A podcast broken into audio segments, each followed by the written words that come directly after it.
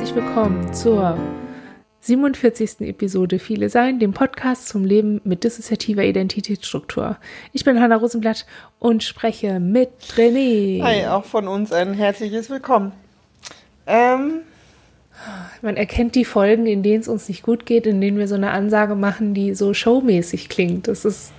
Äh, hm. Mach weiter. nö, alles Entschuldigung. gut. Unser Thema heute. Äh, wir, wir steigen jetzt aber auf das Showmäßige nicht ein, ne? Okay. Ja, nein. Ähm, wir haben uns überlegt, wir wollen heute den Podcast mal denen widmen, die hier immer auf äh, nicht sehr leisen Pfoten durch die Zimmer laufen, wenn wir podcasten.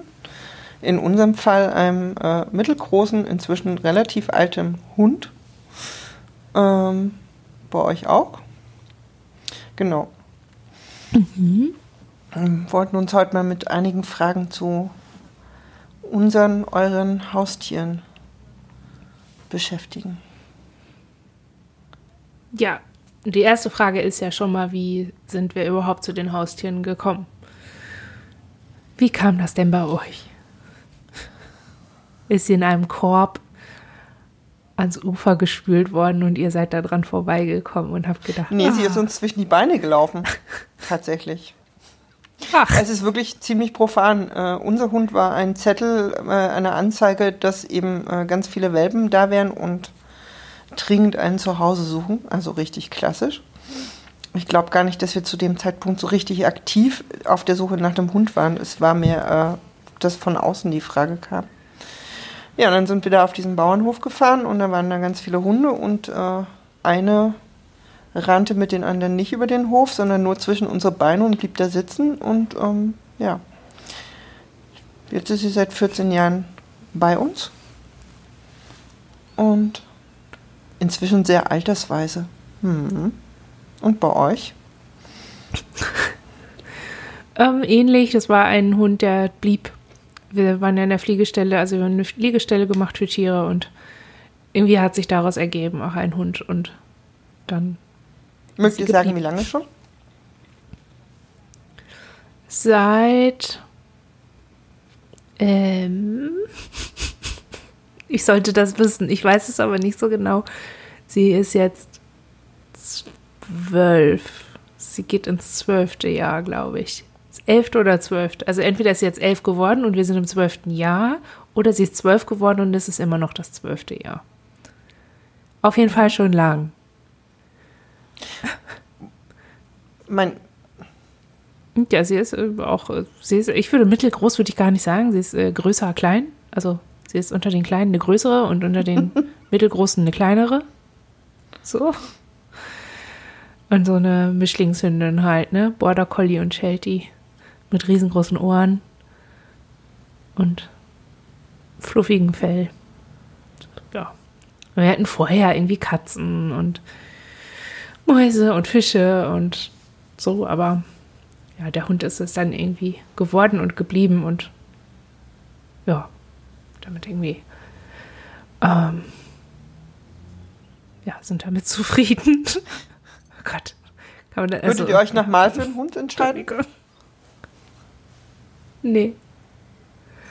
Wir würden äh, uns überhaupt nicht mehr für ein, irgendein Haustier entscheiden. Das ähm, hat der Veganismus mit uns gemacht. Wir haben uns da äh, mit befasst und haben da eine Haltung zu entwickelt und das ist dann irgendwie nicht mehr so richtig zu vereinbaren.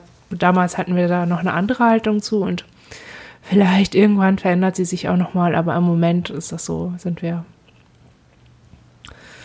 ähm, sind wir da so ein bisschen fester und oh, nö.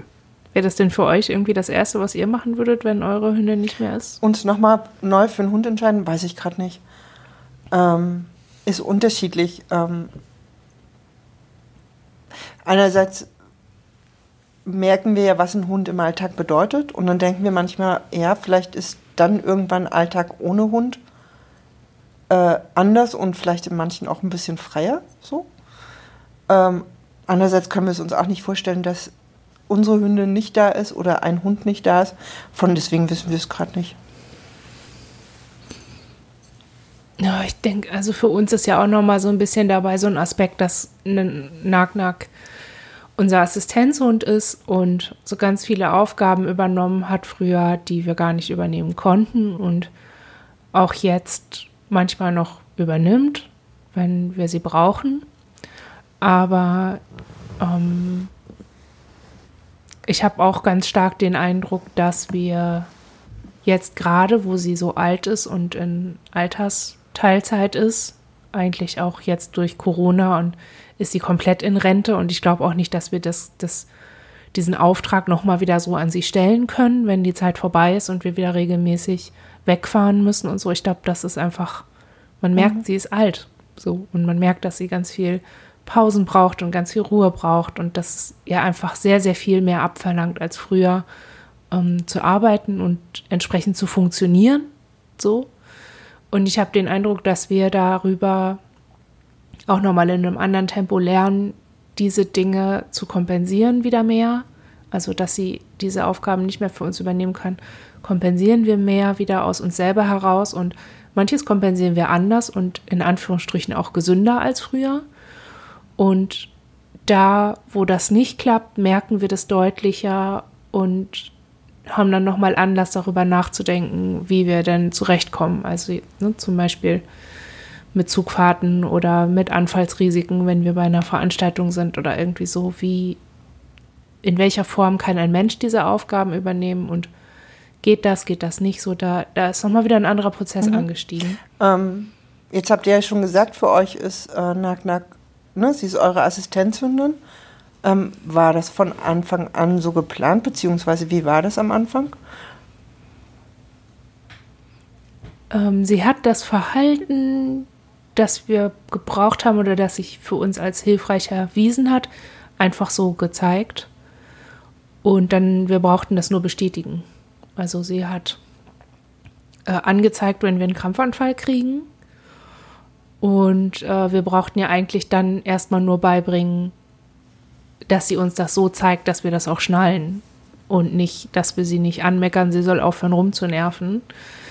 Ähm, was wir jetzt so, das klingt jetzt so hart, wir, also wir haben sie nicht dafür bestraft, dass sie uns genervt hat oder so, aber wir haben das halt oft nicht so geschnallt und mussten dann eigentlich nur lernen, das zu, zu bestätigen und sie dafür zu belohnen. Und so bestimmte Aufgaben kamen dann halt, haben wir ihr dann beigebracht, als wir gemerkt haben, okay, ähm, warte mal, wenn wir vorher wissen, wenn wir einen Krampfanfall kriegen, das bedeutet ja, dass wir mehr rausgehen können. Das bedeutet ja, dass wir draußen keine Angst mehr haben müssen vom Umfallen. Das bedeutet ja, wir könnten irgendwie sowas wie normales Leben machen oder probieren. Und so, und als sich das dann aufgetan hat als Perspektive, kamen dann so Aufgaben noch dazu, die sich dann in diesem Alltag als günstig rausgestellt haben oder als hilfreich. Und die haben wir ihr dann im Rahmen der Ausbildung noch beigebracht. Aber so am Anfang hatten wir das nicht mhm. so vor. Wir wussten auch nicht, also wir wussten, dass es so Blinden für Hunde gibt und Rettungsspürhunde und Hunde, die Diabetes schnüffeln können, also mhm. die so hohen Zucker oder Niedrigzucker anzeigen. Und Epilepsie waren Hunde, davon hatten wir auch schon gehört, aber von so ähm, Hunden, die speziell hilfreich sind für Menschen mit ähm, posttraumatischen Belastungssymptomatiken, das wussten wir nicht. Und selbst darin hätten wir uns nicht so eingeordnet, weil wir ja irgendwie dachten, ach, wir haben ne, nur eine Sozialphobie und sind halt komisch und haben halt diese Anfälle und so. Also, und ja, dann irgendwie zu merken, es gibt das Konzept von Assistenzhunden und von Behindertenbegleithunden und überhaupt Begleithunden das ist ja nochmal irgendwie, irgendwie, ja, kam das dann so und wir sind dann da so ein bisschen reingewachsen. Da haben sich so viele Prozesse ergeben. Aber ich frage mich auch, ihr habt ja keinen Assistenzhund, aber es werden doch sicherlich auch Prozesse bei euch angegangen sein, die auch so ein bisschen Dinge verändert haben, oder? Also ein Hund erfordert ja schon mehr als irgendwas, was im Terrarium sitzt. Ähm,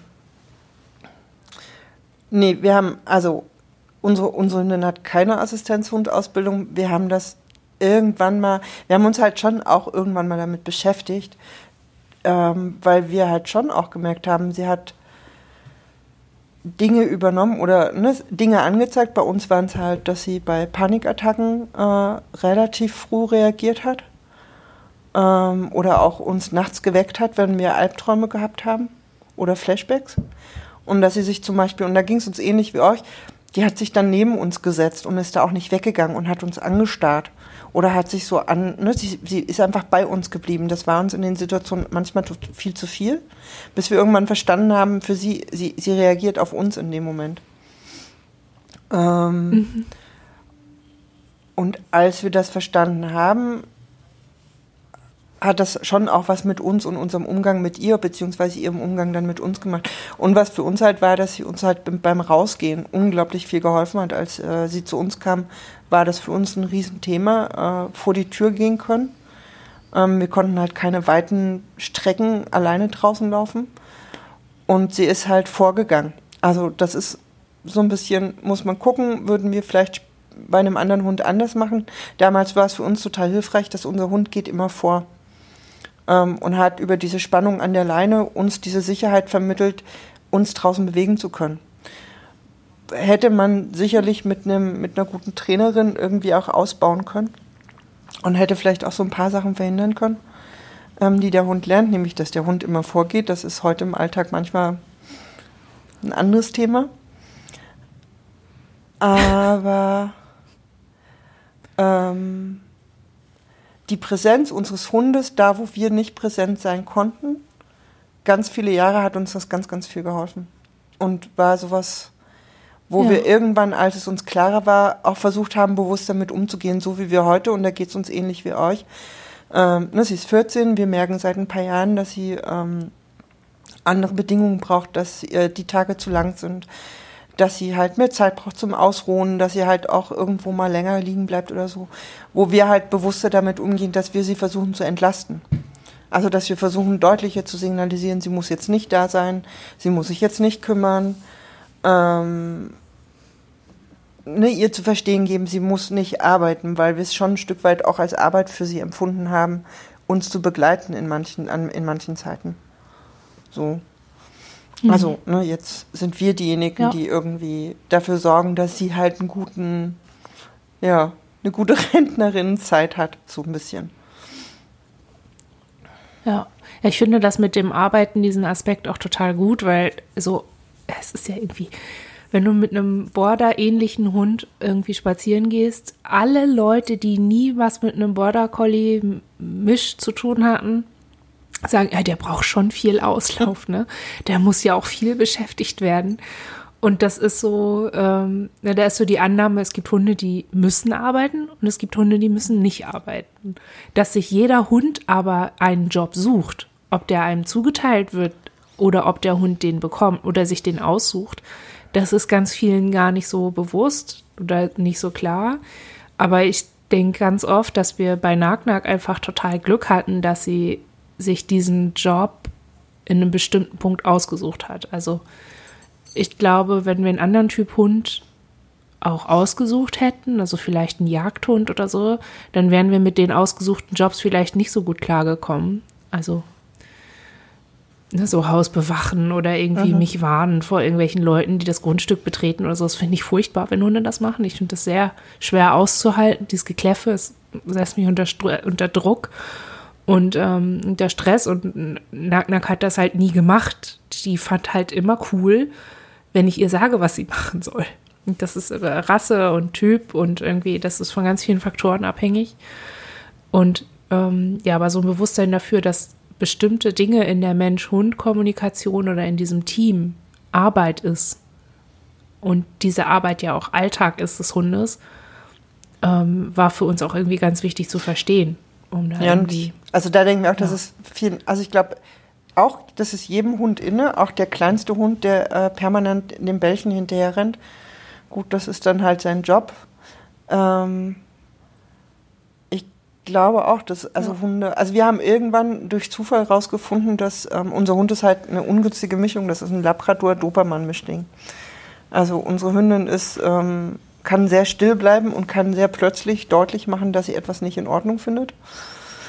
Ähm, da fühlt man sich oft beschützt. Manchmal auch ähm, muss man sich dann halt so ein bisschen rechtfertigen anderen gegenüber, warum unser Hund äh, unter anderem deswegen eben eigentlich immer an der Leine bleibt. Und unsere Hündin ähm, hat ähm, einen unglaublichen Bezug zu, zu Rudeln. Das ist jetzt in unserem Fall ziemlich praktisch. Mhm. Aber wir haben halt irgendwann mit ihr einen gemeinsamen Job gefunden, nämlich Weitwandern. Unsere Hündin findet es unglaublich toll, mit uns zusammen tagelang durch die Gegend zu laufen und zu wandern. Und da merkt man dann, dass mhm. es, das entspricht ihrem Wesen. So. Und mhm. wenn wir das übertragen, auch auf unser Viele sein, hat mir halt auch das Gefühl, ja, es war eine glückliche Kombi. Oder es ist eine glückliche Kombi. Sie hat mit uns ein ganzes Rudel, auf das sie aufpassen kann und mit dem sie halt unterwegs sein kann.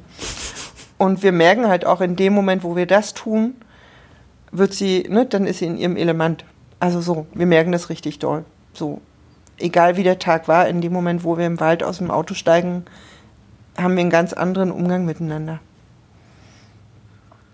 Ja. Und dieses Team, auf das sie da oder dieses Rudel, das heißt, sie unterscheidet euch alle oder sie kriegt euch als Gruppe ähm, mit.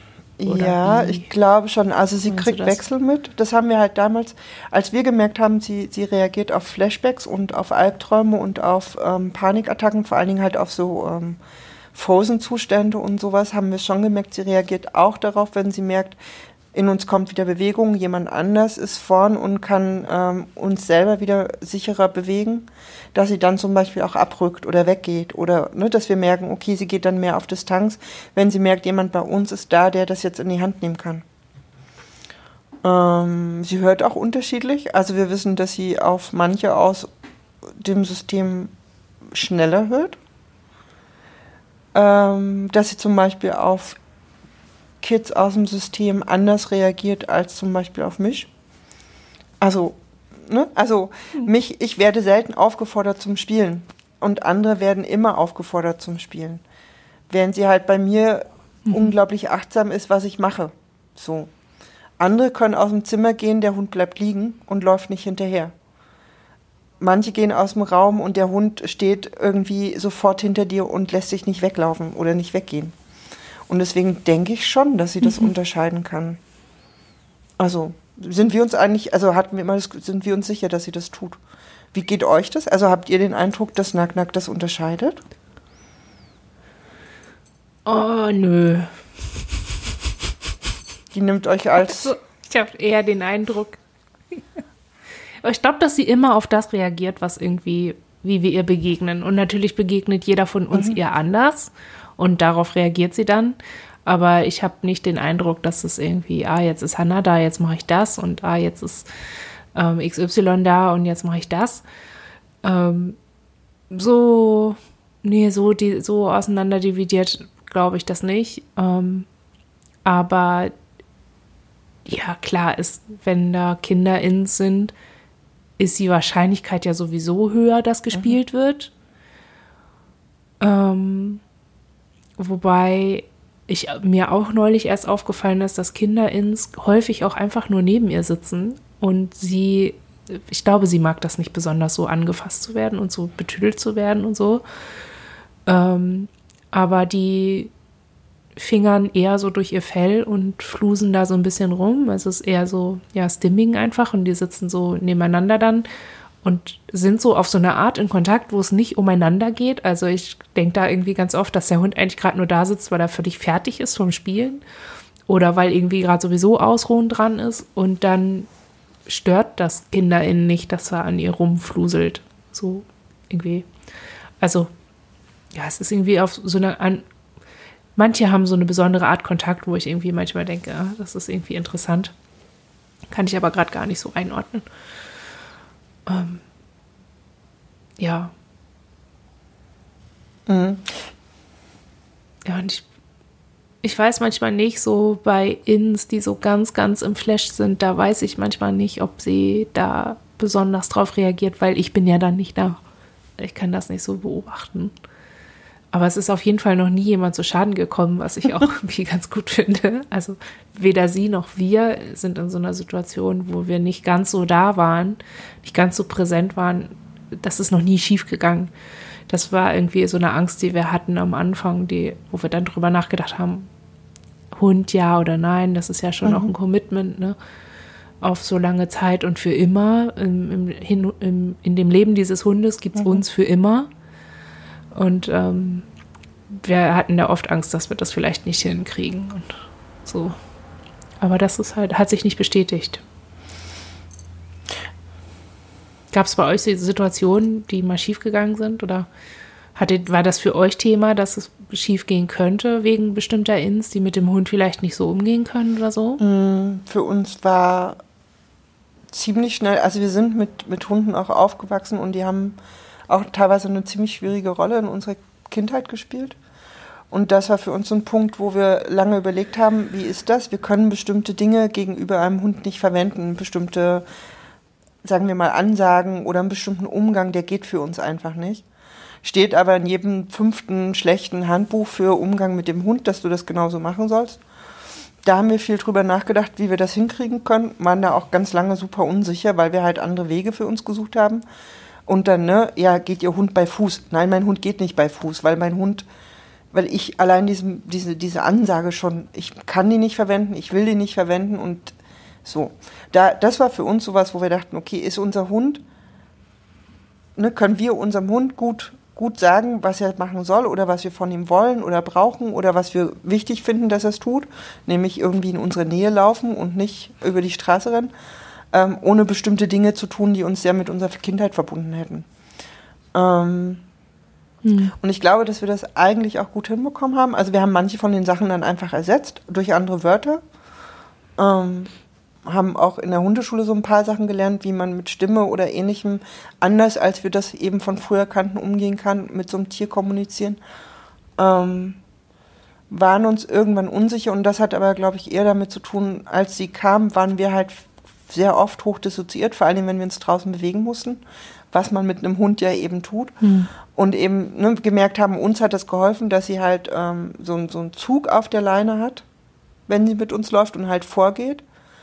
Ähm, wo wir denken, das war für sie, auch gerade für das Wesen, was sich aus dieser Mischung Dobermann-Labrador äh, ergibt, teilweise so ein bisschen schwierig, weil sie halt eben immer vorgeht. Das ist eigentlich die falsche, naja, die falsche Aufgabe für so einen Hund das Vorgehen. Also das haben wir später, mhm. als es jetzt für uns möglich war, in den letzten Jahren versucht zu ändern, indem wir sie halt sehr deutlich hinter uns nehmen und ihr versucht haben beizubringen, jetzt ist der Zeitpunkt, jetzt wollen wir, dass du hinter uns und bei uns läufst, um dieses Vorgehen halt quasi zu reduzieren, weil das ist schon, ähm, sie geht halt vor und reagiert auch manchmal eben auf jemanden oder auf andere Hunde vor uns. Und das sieht halt für andere so aus, als ob unser Hund uns voranstürmt und den nächsten Hund ankläfft wobei sie nicht kläfft, sondern mhm. es gibt mhm. einfach Hunde, die mag sie nicht. Ähm, und an die geht sie sehr nah ran, das ist halt der Dobermann. Und dann macht sie halt einmal wirklich sehr laut und sehr deutlich Wuff. Und zeigt auch mal die Zähne dabei. So, und, ne, und wenn uns jemand kommen sieht, Hund geht vor uns, das ist halt so eine Situation, da haben wir auch viel Ärger für gekriegt oder viel blöde Anmache auch. Ähm, das ist sowas, wo wir denken, ja, da, wir sind damit okay jetzt, dass es so ist oder dass es so war und denken aber, okay, das würden wir, das war vielleicht nicht so cool oder da hätte man eine andere Lösung für finden müssen oder so. Weiß ich nicht. Vielleicht hätte man sich da, ich glaube, als wir uns damit auseinandergesetzt haben, fing das so mit PDBS, Assistenzhunden und so auch erst so ganz langsam an. Es gab super wenig Literatur dazu und es gab auch nicht so viele Möglichkeiten, sich damit irgendwie, ne, also da irgendwie eine Unterstützung zu kriegen oder so. Und die Hundetrainerin, die wir damals hatten, die haben wir halt gefragt und haben mir das auch gesagt. Die wusste auch in etwa, in welcher Situation wir sind, denken aber heute, naja, so viel Plan hatte sie davon nicht. Und hat halt irgendwie ne, sich versucht darauf einzustellen, aber es war jetzt nicht so konkret, okay, ist das, ist das wirklich sinnvoll, was der Hund da lernt im Zusammenhang mit uns oder müsste man es eigentlich anders machen? Mhm. Aber ansonsten, es gab nie eine Situation, wo der Hund, wir oder eine andere Person dadurch gefährdet gewesen wäre oder so. Mhm. Nee. Ich habe gerade noch gedacht, es gab irgendwie eher Situationen, in denen andere Menschen mich gefährdet haben, weil sie den Hund übernommen haben. Wie, wie meinst du übernommen? Also, also ja, Nacknack ist uns einmal aus Versehen weggelaufen und auch nicht mit Absicht. Sie wäre auch schon wiedergekommen, wenn nicht eine Joggerin sie mhm. mitgenommen hätte. Obwohl ich schon gepfiffen hatte und ich habe die gesehen. Also, mhm. ne? Äh, und äh, sie hatte auch eine Tasso-Marke dran, aber die ist einfach mit ihr weggegangen. Und ich habe sie dann nicht wiedergefunden und wusste nicht, wo die hingegangen sind.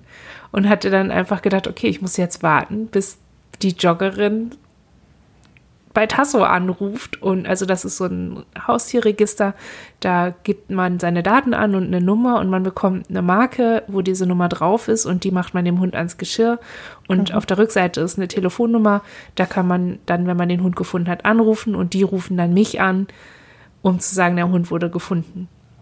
Es ist noch mal ein bisschen weniger, also es ist ein bisschen zugänglicher als dieser Chip, der implantiert ist, der dann beim Tierarzt ausgelesen werden muss oder im Tierheim oder im Ordnungsamt auf jeden Fall, äh, ja, hat Nagnack dann, äh, ist dann, hat angezeigt, wo wir gewohnt haben. Und äh, dann hat die Joggerin sie da abgegeben und dann war das irgendwie nicht ganz so schlimm, aber es war für mich eine Situation, okay, ich bin jetzt hier draußen, alleine, mein Assistenzhund ist nicht da und jemand hat es nur gut gemeint, aber ich sitze jetzt hier und habe die Panik. Mein Hund ist nicht da, mein Hund ist so klein. Also die war damals irgendwie ein Dreivierteljahr alt oder so. Und wir waren irgendwie gerade am Anfang von allem. Und oh, also es war richtig schlimm. Und ähm, also das hat keinen Krampfanfall ausgelöst, aber ich saß halt erstmal da und konnte mich nicht bewegen und konnte nicht sprechen und konnte nicht um Hilfe bitten. Und das war richtig, richtig unangenehmes, eine unangenehme Situation. Und das andere Mal war, dass wir äh, einen Krampfanfall hatten und äh, dann wurde, ich konnte nicht sprechen und äh, das war auch zu einer Zeit, in der ich nicht so, noch nicht so viel gemacht habe, um, um mich da zu schützen und war noch nicht so strukturiert und naja, alles ganz schlimm. Ich musste ins Krankenhaus, äh, weil die ja nicht einfach vertrauen konnten, dass ich schon klarkomme und sie wussten es ja nicht und so. Äh, und der Hund wurde dann ins Tierheim gebracht. Oh nein. Und gesagt, ja, und gesagt wurde mir das irgendwie dann Stunden später und ich ja, kein Auto, kein, das Tierheim ist äh, in Bielefeld jetzt auch nicht so geil zu erreichen, dass ich das einfach hätte schaffen können. Das war ein Akt, äh, das hinzukriegen, dass sie wieder zu mir kommt und irgendwie, also auch mit ein bisschen Demütigung verbunden. Also ich fand das irgendwie auch nicht so cool. Nach einem Anfall und mit Krankenhausgedöns habe ich auch nicht so viel Kraft, ne? Da dann noch so ewig hinterherzusteigen und viel Konversation zu machen und mir viel von anderen Leuten anzuhören. Und das war auch irgendwie äh, war nicht so cool. Ich habe jetzt auch immer, ich habe eine Marke dabei, wo drauf steht, dass ich Krampfanfälle habe und so. Und dass der Assistenzhund an meiner Seite nicht zum Schmuck da ist, sondern bitte auch bei mir bleiben muss. Egal, ob das im Krankenhaus schwierig ist oder nicht. Dann sollen sie mich da liegen lassen. So, und diese und jene Personen anrufen, die das dann schon klären können und übernehmen können und so. Aber ja, das, da, ja. Und mhm. ich weiß, das ist nie böse gemeint und die machen alle ihren Job und lalala, aber äh, in diesen beiden Situationen war es halt total doof. Und da auch ein Stück weit gefährlich für uns. Da waren wir auch noch allein und nicht in einer Beziehung oder so und waren halt sehr abhängig davon, dass die Leute dann auch erreichbar sind und so. Und das war ja häufig auch nicht der Fall. Und, oh, alles nicht so, alles nicht so einfach. Aber genau solche Situationen kamen in dieser ersten Zeit, in diesen Überlegungen Hund ja, nein auch auf. Also überhaupt auch Haustier ja, nein auf. Also wir waren richtig viel mit Themen konfrontiert ähm, und auch mit unseren Ängsten, äh, mit denen wir vorher irgendwie nicht konfrontiert waren. Und ich denke im Nachhinein auch, dass es, dass es auch, glaube ich, keinen anderen Weg gegeben hätte, sich mit diesen Dingen zu konfrontieren. Man also, jetzt Themen bezogen auf äh, Hund oder Haustier, ja oder nein? Oder äh, Themen, die, eure Themen, die dadurch aber aufgekommen sind? Beides. Also anhand mhm. dieser Frage war halt so zum Beispiel die Frage, ja, wir müssen ja für den Hund da sein. Und was, wenn wir nicht können? Mhm. Und äh, dann war ja schon auch immer die Frage, okay, wer ist jetzt da? Wer ist denn jetzt für uns da? Und dann zu merken, okay, so richtig geil funktioniert das nicht mit der einzigen Freundin, die wir haben huch, irgendwie interessiert die das gar nicht so richtig, was wir hier machen. Und irgendwie ist sie vielleicht gar nicht so richtig unsere Freundin. Ist das vielleicht eigentlich ein toxischer Kontakt? So, ähm, das war so angestoßen und ich glaube, ohne Hund oder so wäre das auch nicht passiert. Also wir hätten keinen Anlass gehabt, da irgendwie näher drüber nachzudenken oder zu überlegen, was wir wollen und was wir brauchen. Wie müssen mhm. wir drauf sein? Welche Stabilitäten und Sicherheiten müssen wir für uns selber haben, um sie für jemand anderen zu bieten? Ja. Und wir hatten zu dem Zeitpunkt irgendwie nur die Betreuung und die können wir nicht verantwortlich machen, die können wir dann nicht mit reinziehen. Und Freunde. Hattet ihr solche sozialen Sicherheiten? So ein Netz oder war das auch mm. eher dünn? Also wir hatten eins. Es war halt irgendwie immer klar, dass dieser, uns, dieser Hund halt zu uns gehört. Ähm, hat uns damals manchmal überfordert, weil irgendwie es schon Situationen gab, in denen klar war, wir können uns gerade eigentlich nicht ausreichend kümmern. Oder aber, ähm, was ist denn, wenn wir es gerade gar nicht konnten? Also, ne, was ist in einer akuten Situation, in einer akuten Krise, wo wir, wo irgendwie klar ist, ja, wir können aber jetzt auch nicht den Hund verlassen. Ähm, wir können den Hund aber auch nirgends hingeben. Wir können den Hund jetzt aber auch nicht alleine lassen und einfach, was weiß ich, in die Klinik gehen oder durch die Nacht laufen oder was auch immer. Ähm, das, das ist schon erstmal krass zu merken, äh, ja, du kannst, ich meine, selbst wenn du eine Person hättest, wo du sagen könntest, kannst du mal den Hund gehen, ich will jetzt in die Krise gehen, ähm, hat am Ende da, ja, hat am Ende dazu geführt, dass wir entweder mit dem Hund und dem Auto vor dem vor der Krisenstation saßen und versucht haben, die Nacht auf die Art über die auf die Reihe zu kriegen, oder halt einfach zu Hause geblieben sind mit dem Hund ähm, und geguckt haben, dass wir da halt weiterkommen. Aber das sind so Sachen, über die muss man, oder ich glaube, wir haben uns darüber vorher nicht so viele Gedanken gemacht, weil uns das nicht so klar war, was bedeutet das eigentlich in unserem Leben, also in unserem tatsächlichen Alltag, äh, wenn da plötzlich ein Hund ist. Ne, das ist halt auch kein Hamster, den du in so einem kleinen 20 Quadratmeter, 20 Quadratzentimeter Karton bei irgendwem durch die Tür schieben kannst. Das ist halt ein ganzer Hund. Der muss rausgehen, der kaut Sachen an, der muss bespaßt werden, der ist irgendwie in unserem Fall, weiß ich nicht, 20 Kilo schwer. Das ist halt kein 200 Gramm Hamster. So. Mhm. Und dann Und einfach hattet, zu merken. Ja. Und hattet ihr das dann auch, dass ihr so ein bisschen, wir hatten dann so einen Moment, dass wir dachten, huch, das erwarten wir also von Freunden. Also, äh. wir haben dann erst gemerkt, dass wir erwarten, dass sie für uns da sind, wenn es uns nicht gut geht. Das war vorher nicht so eine bewusste, das war uns so nicht so bewusst. Nee, das hatten wir nicht. Ähm, also wir hatten über den Hund andere Sachen, die sich für uns dann in Kontakten geklärt haben. Also wir sind über den Hund einfach selbstbewusster geworden, bis dahin, dass wir irgendwann gemerkt haben, ähm, wir sind sehr klar damit, wie wir mit unserem Hund zusammen sein wollen und wie wir mit ihm umgehen. Und die Kritik, die wir dafür von außen von manchen Personen bekommen haben, war irgendwann ein Punkt zu sagen, okay, nee, ich glaube, dass das für uns mit unserem Hund ziemlich okay läuft und das, was die Person da macht, ist nicht okay. Also das haben wir in Freundschaften erlebt. Aber so unsere Erwartungen an andere, m -m, nee, das nicht. Aber für uns war das auch sehr schnell so, dass wir, glaube ich, dachten, okay, der Hund ist jetzt da und jetzt müssen wir irgendwie einen Alltag auf die Reihe kriegen, der auch für den Hund okay ist. Eher in die Richtung. Mhm. Mm, wir hatten allerdings später auch immer wieder Freunde, die sie halt auch mal für eine bestimmte Zeit genommen haben. Wir machen das inzwischen nicht mehr gerne oder machen das eigentlich gar nicht mehr. Einfach weil sie halt alt ist, so und weil wir wollen, dass sie jede Minute weiß, dass wir für sie da sind. Aber wir hatten dann schon auch Freunde, die sie mal für eine bestimmte Zeit nehmen, wobei unser Hund dann so ein Drama macht. Wirklich ein Drama. Dieser Hund ist krank vor Trennungsdrama. Mhm. Ähm, dass es halt äh, nur noch sehr wenige Menschen gibt, die dann sagen, okay, wir, ich nehme sie für ein paar Tage.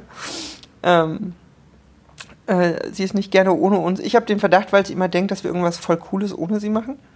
Ja. Ähm, aber so, wir haben dann schon mitbekommen, es gab einfach auch Menschen, die sie nehmen. Aber das ist für uns nicht der Vordergrund. Wir finden halt vordergründig echt wichtig, ne, der Hund ist da, der ist in unserem Alltag und wie kann unser Alltag auch für diesen Hund funktionieren? So. Ich weiß gar nicht, wie war das für euch? Also, ich meine, wir haben echt schon, ne, für uns gab es dann schon so viele Sachen so, ja, geh mal mit einem Hund raus morgens um sieben, wenn du erst um fünf eingeschlafen bist, weil vorher Flashbacks. So. Und dann will der Hund auch nicht nur zehn Minuten ums Haus laufen, der will dann, der will dann Auslauf. Oder ich meine, unser Hund war nicht stubenrein, als er bei uns ankam. Und die ersten Nächte, die wir festgestellt haben, okay, wenn wir schlafen, muss der Hund raus. Wenn der Hund nicht raus muss, können wir aber auch gerade nicht schlafen. Unser Hund hat uns tatsächlich äh, einen Schlafrhythmus beigebracht, der irgendwie was zu tun hatte mit vor drei Uhr nachts einschlafen und gegen fünf das erste Mal in der Lage sein, mit dem Welpen die Treppe runterzurennen. ähm, nee, aber auch einfach so praktische Sachen. Ähm, ein Hund kostet Geld, ähm, kann auch spontan plötzlich sehr viel Geld kosten, weil er krank ist. Ähm, es braucht einen Alltag. Also so ein Hund ist ja nicht einfach nur da, der, der hat ja auch Bedürfnisse. Ich weiß nicht, wie ging es euch damit? Also, ich muss das ein bisschen aufgliedern, weil es so ein bisschen unterschiedliche Töpfe Ja. sind für uns. Also das eine ist so die Struktur, die hat sich ergeben, die ist natürlich immer anders. Also in der Pflegestelle, die Tiere, die wir vorher hatten, waren immer unterschiedlich alt, waren auch unterschiedliche Tiere und hatten ganz unterschiedliche Bedürfnislagen und da so fließend zu sein und also fließend im Sinne von völlig dissoziiert und entfernt von eigener Körperwahrnehmung war hilfreich. Ähm, also so, das kann ich irgendwie gerade gar nicht so richtig sagen. Nacknack war ein Welpe, da ist ja sowieso, äh, ja, vergiss es mit Schlafen, aber wir hatten halt auch gerade so den Sommer mit richtig vielen Katzenbabys. Da ist ja auch, wenn die die Flasche brauchen, dann ist das ja auch, ist einfach unfassbar viel zu tun und unfassbar ähm, anstrengend. Also da, das hat sich erst ergeben, als sie so ungefähr ein halbes Jahr alt war. Und dann hatte sie auch Bock, länger draußen zu sein und so. Und dann sind wir nochmal umgezogen in so einen, um, an Stadtrand, wo es sehr viel ländlicher war. Und da hat sich dann einfach darüber, dadurch, dass draußen schon mit dem Verlassen des Hauses begann, äh, schon ganz viel so eingepegelt, was einfach Rhythmus war. Ne? Also sie war dann auch zuverlässig stubenrein und unsere Ausbildung hat angefangen und irgendwie ja, hat sich das dann so ein bisschen eingetaktet und das war aber was, wo wir gemerkt haben, oh, das fühlt sich aber gut an. Also wir haben die Pflegestelle aufgehört, als wir uns entschieden haben, also als wir uns für Nack entschieden haben und die ähm, Assistenzhundeausbildung, dann haben wir auch aufgehört, ähm, Pflegetiere zu haben und dieser Disso-Modus war nicht mehr verlangt. Also wir konnten uns, gern, da war dann wieder mehr Raum, um auf unseren Körper zu hören und auf diese, diese Bedürfnisse wahrzunehmen und überhaupt erstmal zu merken, was es macht, wenn wir ein Bedürfnis merken. Ähm, wir haben ja zu der Zeit auch Therapie gemacht, weiterhin, und es war ja alles so im Fluss. Also insofern, ja, es hat diese Struktur gemacht und ähm, auch die, auch das Bewusstsein dafür, dass der Hund das braucht. Also es war auch, Nagnaks Fortschritte waren auch viel, viel schneller und viel, viel stabiler, als bei uns alles stabiler wurde und der, der Alltag viel strukturierter und ähm, ja auch einfach mit mehr Sinn gefüllt. Das ist ja häufig so, dass man in der Pflegestelle einfach immer auf dieses, was ist jetzt akut lebensnotwendig, um diese Tiere am Leben zu erhalten. Das ist die primäre Aufgabe und da sind wir immer super gut gewesen. Also alles, was immer jetzt sofort gemacht werden muss, das haben wir immer richtig gut hingekriegt. Alles gar kein Problem. Und bei Nagnack war es jetzt auf einmal mehr. Also da war dann die primären Bedürfnisse müssen erfüllt werden und durch die Ausbildung gibt es dann auch noch sekundäre, die besonders viel Gewicht haben, weil das muss man vielleicht auch noch mal erklären, so der Alltag von einem Assistenzhund ist weit entfernt von diesem Haustierhaushalt. Also es gibt im Leben eines Assistenzhundes keine Minute Freizeit in dem Sinne. Es ist einfach alles immer Arbeit und immer an den Aufgaben arbeiten und immer dieses Training beibehalten. Also es gibt halt auch Freizeit, klar, aber dieses Hang loose und irgendwie so, ähm, die Regeln müssen immer gleich gelten und entsprechend muss man auch irgendwie immer gleiche Strukturen haben, damit das auch hält und tragfähig wird. Und das hat irgendwie bei uns viel gemacht, weil wir auf einmal auch gemerkt haben, dass wir ganz viel kompensieren. Also, dass uns das Angst macht eigentlich, wenn Sachen so in den Tag dümpeln und so völlig ohne Plan sind. Und dass wir diese Angst permanent dissoziiert haben, beziehungsweise weggedrückt haben. Und in dem Moment, in dem diese Struktur kam, kam erstmal die Angst. Die haben wir dann erstmal gespürt und haben dann versucht, ähm, therapeutisch daran zu arbeiten und sind daran so mehr oder weniger gescheitert, weil diese Ängste halt nicht nur traumabedingt sind bei uns. Und haben dann aber irgendwie gemerkt, ähm, was sich alles aufgetan hat bei uns, wen wir alles spüren konnten, weil diese Angst nicht mehr da war. So wäre alles, wen wir da alles wegkompensiert haben und was für Handlungsmöglichkeiten und so. Und darüber haben wir dann viel Selbstbewusstsein entwickelt oder auf jeden Fall, ich sag mal, innere Konsistenz. Dadurch, dass dann einfach viel strukturiert war. Mhm. Ähm, ja, der, der andere Pod, du hattest ja vorhin auch über die Versorgung ähm, gesprochen. Das ist ja auch wieder so eine Frage. Für uns war die finanzielle Frage äh, ganz stark da, aber wir wussten auch durch diese Pflegestellentätigkeit, dass ein Hund so viel jetzt auch nicht kostet im täglichen Ding und dass man viel machen kann, um bestimmte Kosten auch von vornherein gering zu halten. Also es macht schon was aus, wenn dein Hund immer nur eine halbe Stunde am Tag Bewegung kriegt und er dann irgendwie ansonsten aber im Grunde nur Zucker isst. Da ist das gleiche Ergebnis zu erwarten wie bei einem Hund, äh, wie bei einem Menschen. Also solche Sachen, damit haben wir uns befasst, wie man das günstig halten kann und eben so langfristig planen kann das einfach viel, ja, äh, in, das ist ein belasteter Begriff und der ist auch viel um, umkämpft, irgendwie aber so viel artgerecht wie möglich zu gestalten. Darum haben wir uns gekümmert und wir hatten natürlich auch über diese Tierschutzarbeit den Vorteil, dass wir ähm, günstig zum Tierarzt konnten. Also wir, die haben ja so eine Gebührenordnung und ähm, bei uns hat er nur den einfachen Satz berechnet und so, das, so konnten wir viele Jahre irgendwie viel stemmen. Ja, weil das, das ist nicht zu unterschätzen, ne? Ähm, so eine Tierarztrechnung kann schon sehr, sehr kurz, also einfach auch sehr unerwartet plötzlich ziemlich hoch werden. Ja. Ich weiß, ja, das hat uns ja auch. Ja, und das hat uns halt, das hat uns schon auch immer gestresst, wenn das so war, weil halt klar war, es ging nie darum, können wir uns das jetzt leisten. Ähm, der Hund sollte halt alles, was er braucht, auch haben. Mhm. Aber ne, dann zu wissen, okay, da sind jetzt irgendwie 270 Euro, mhm. die müssen irgendwie da sein oder das so. Das ja. finden wir, also deswegen, das ist für uns schon so ein Posten, über den wir uns Gedanken gemacht haben. Da sind wir jetzt entspannter, aber es, äh, unser Eindruck ist auch, umso älter der Hund wird, umso entspannter wird es auch so ein bisschen. Ja, man hat ja auch, du kannst auch nicht alles vorhersehen. Wenn wir, ja. wir hatten ja bei Nagnack, der hatte eine Gebärmutterentzündung und äh, musste dann und das war dann auch richtig schlimm. Also dadurch, dass wir da gerade auf der Radtour unterwegs waren, haben wir das zu spät gemerkt. Wenn wir zu Hause gewesen wären, uns das wahrscheinlich viel, viel früher aufgefallen. Dann hätten wir nicht gedacht, ja, wir sind auch schon seit Tagen unterwegs. Klar ist der Hund platt und pennt viel, trinkt viel, ist irgendwie nicht so richtig zu bewegen und frisst nicht. Also es, ne, das war irgendwie so, äh, das hätten wir früher gemerkt. Plus wir hätten zu unserem Haustierarzt gehen können, wo wir günstig ähm, wo wir den hätten günstig operieren lassen können. So waren wir unterwegs, völlig woanders, völlig alleine und waren dann auch damit konfrontiert, dass wir wussten, wir haben keine 1500 Euro für eine Kastration, für eine Not-OP, die auch genau an dem Tag gemacht werden musste. Und wenn ich also das ist sowas, was man nicht beeinflussen kann und das führt auch zu Konflikten, die man nicht vorhersehen kann. Wir haben, während wir da mit dem Rad dann unterwegs waren, das waren irgendwie 25 Kilometer, richtig früh am Tag sind wir losgefahren, äh, mit dem Hund im Anhänger eingemummelt in unseren Schlafsack, weil noch kein Taxidienst oder sowas erreichbar war da in den Wallakutten.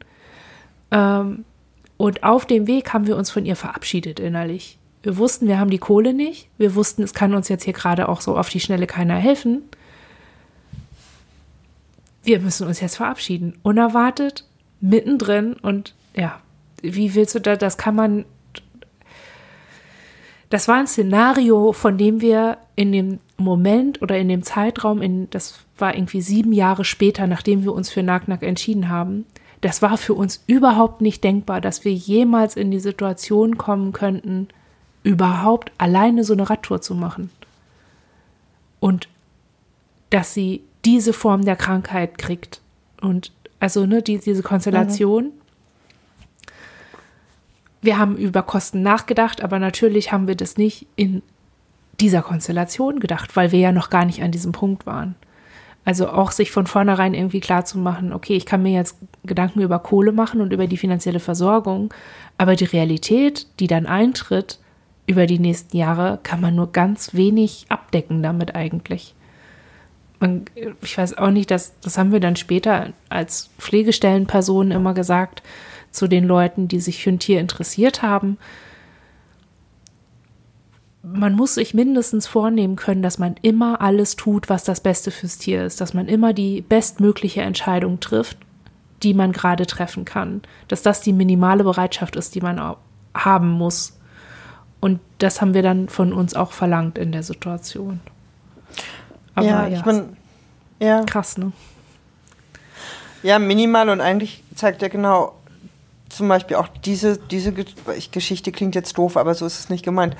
Ähm, so minimal ist das ja gar nicht. Also ich meine, ne, da da geht es ja auch um Verbindung mit dem, mit dem Tier, das mhm. da einfach ist. Und ähm, ich meine, in so eine Situation, wie ihr da gekommen seid, ja, möchte man eigentlich nicht kommen. Ich meine, wir machen, ne, klar, wir setzen uns auch damit auseinander. Unser Hund ist jetzt 14. Das ist echt quasi Methusalem unter den Hunden. Ähm, klar müssen wir uns auch damit beschäftigen, dass wir uns vielleicht irgendwann verabschieden müssen und so.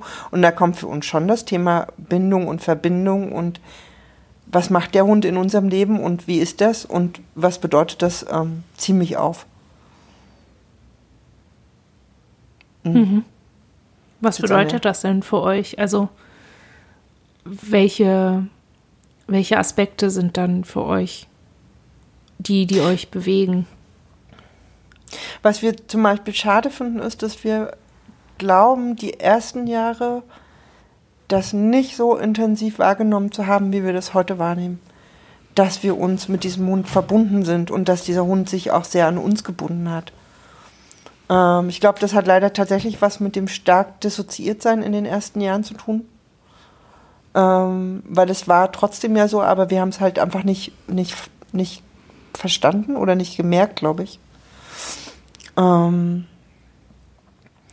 jetzt sehen wir das, ne? Jetzt sehen wir das Drama, wenn wir sie irgendwo für ein paar Tage lassen oder äh, die Gelassenheit, mit der sie hinnimmt, dass wir jeden Morgen theoretisch außerhalb von Corona aus dem Haus gehen oder so. Ähm, und auch mit welcher Selbstverständlichkeit sie quasi weiß, dass wir abends wiederkommen. Also so. Und dass wir das halt auch wissen, sie ist einfach da. Und wir merken, wir denken uns immer mit ihr zusammen. Mhm. Ähm, und dass das auch die ganzen letzten Jahre so war, dass es uns gibt und es gibt unseren Hund. Und das ist wie zwei so Teile, die, also ich weiß nicht, ein Gegenüber ist sie nicht, das wäre falsch. Eigentlich wirklich ein Wesen, das immer an unserer Seite ist.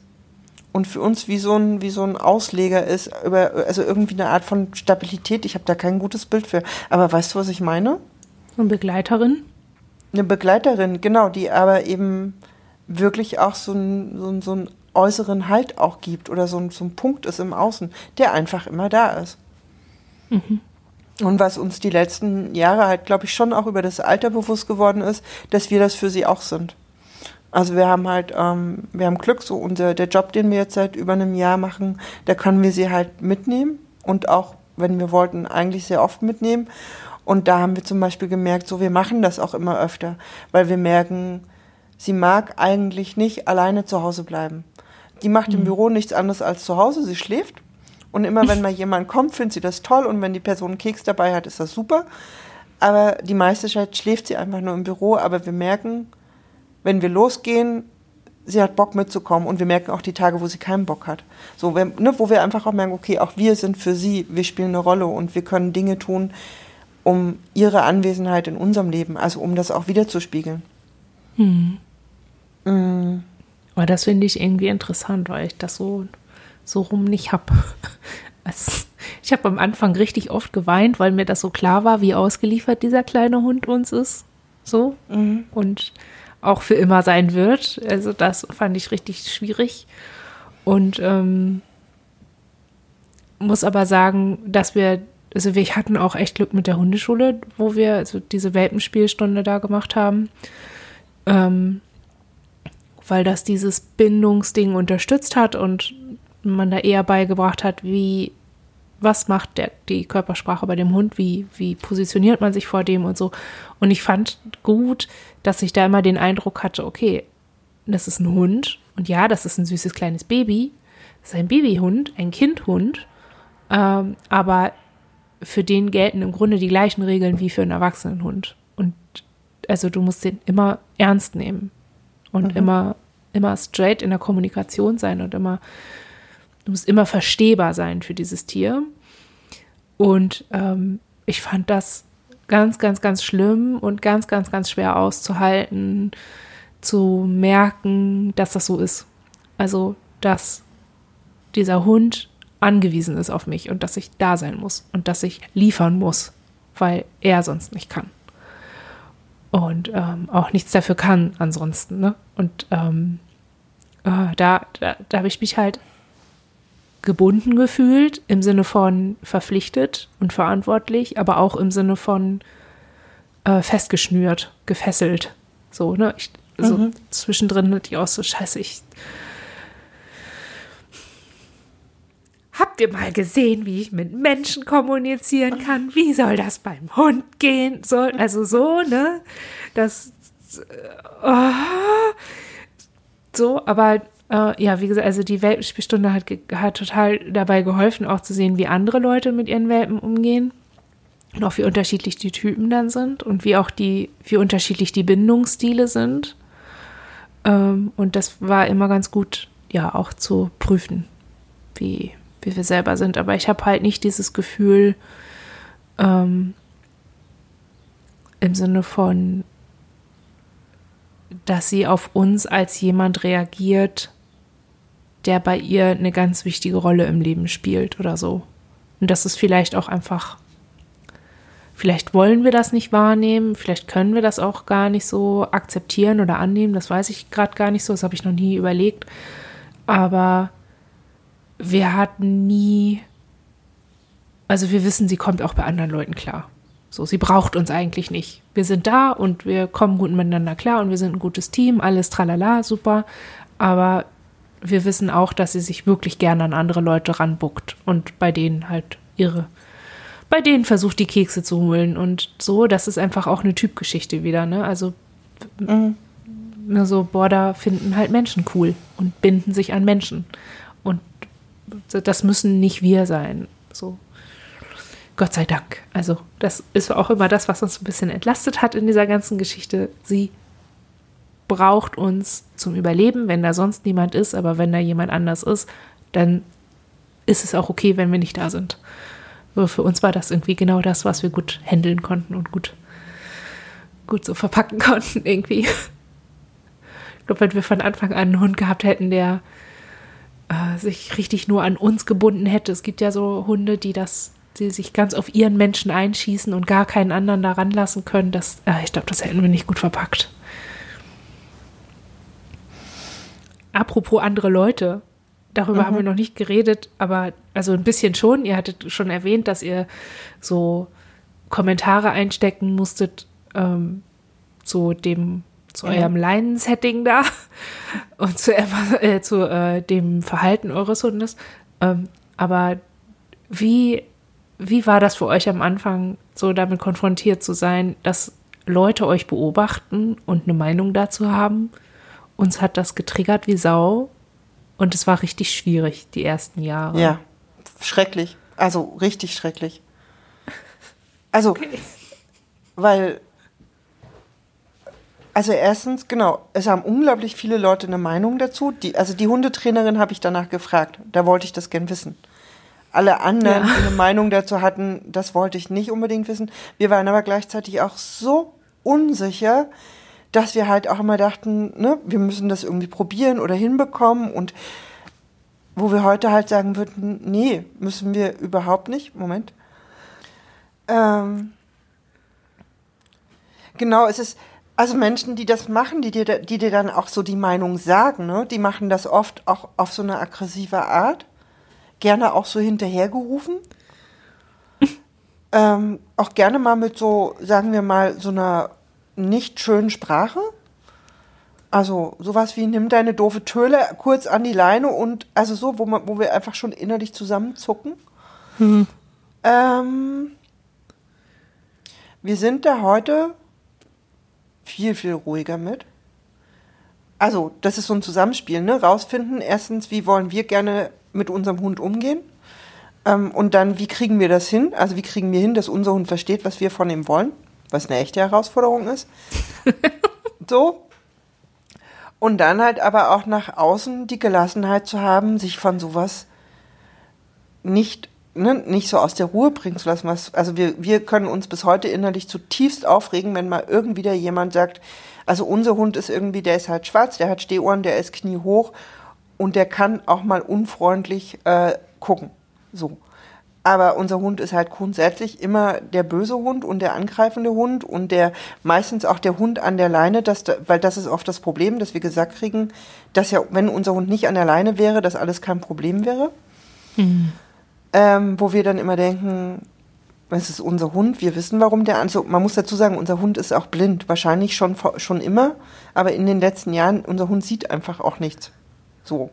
Ne, auch das ist ein Punkt, warum unser Hund oft an der Leine ist, weil er Dinge nicht sehen kann. Und wenn dann etwas mit sehr viel Geschwindigkeit auf ihn zurast, was er nicht sehen kann, dann aber plötzlich vor ihm steht, fühlt unser Hund sich angegriffen. Würde jeder. Also wenn du nicht sehen kannst ja. oder die Augen zumachst, jemand kommt angerannt, du siehst das nicht und du merkst das erst, wenn er einen halben Meter vor dir steht, erschreckst du dich und reagierst. Und das ist ja. halt bei unserem Hund auch so.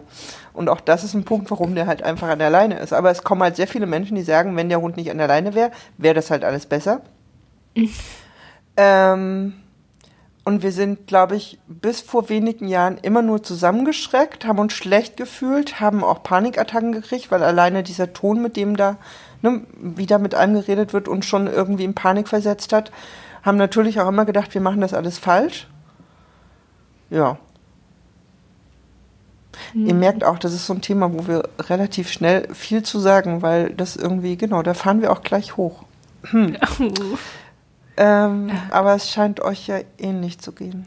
Ja, wir haben halt immer eher das Problem, dass ähm, wenn wir spazieren gehen mit Nack-Nack, beziehungsweise spazieren gegangen sind, wo viele andere Leute waren, hier, wo wir jetzt wohnen, treffen wir nie andere Leute, selten auf jeden Fall. Ähm, dann war das ihre Freizeit, ihre Hundefreizeit, ihre Arbeitsfreizeit und ähm, dann gelten aber trotzdem noch bestimmte Regeln. Also, ne, und das bedeutet auch zum Beispiel, wenn jemand kommt von hinten oder von vorne, dass sie das anzeigt, dass sie auf uns wartet, dass wir ihr sagen, ja, du darfst Kontakt mit dem Hund aufnehmen oder nicht. Also es ist immer noch, da ist immer noch diese Verbindung, die wir in dieser Arbeitszeit haben und darauf muss ich bestehen. Also es gibt halt nicht dieses, ach ja, gar kein Problem, renn vor, äh, Spiel ohne Anleitung oder ohne mein Okay und ohne mein, dass ich dich sehen kann, renn halt durch den Wald und ist mir egal, was passiert, du hast ja Freizeit.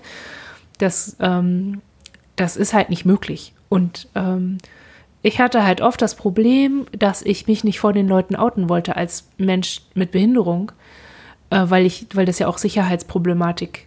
Ne? Es gibt mhm. ja auch mhm. Leute, die das ausnutzen könnten oder so. Und ich, äh, da wusste ich halt oft nicht so richtig, wie ich das, wie formuliere ich das jetzt, ohne dass es unhöflich rüberwirkt, äh, rüberkommt oder so als würde ich meinen Hund für was Besseres halten oder als würde ich meinem Hund das Spielen verbieten oder so.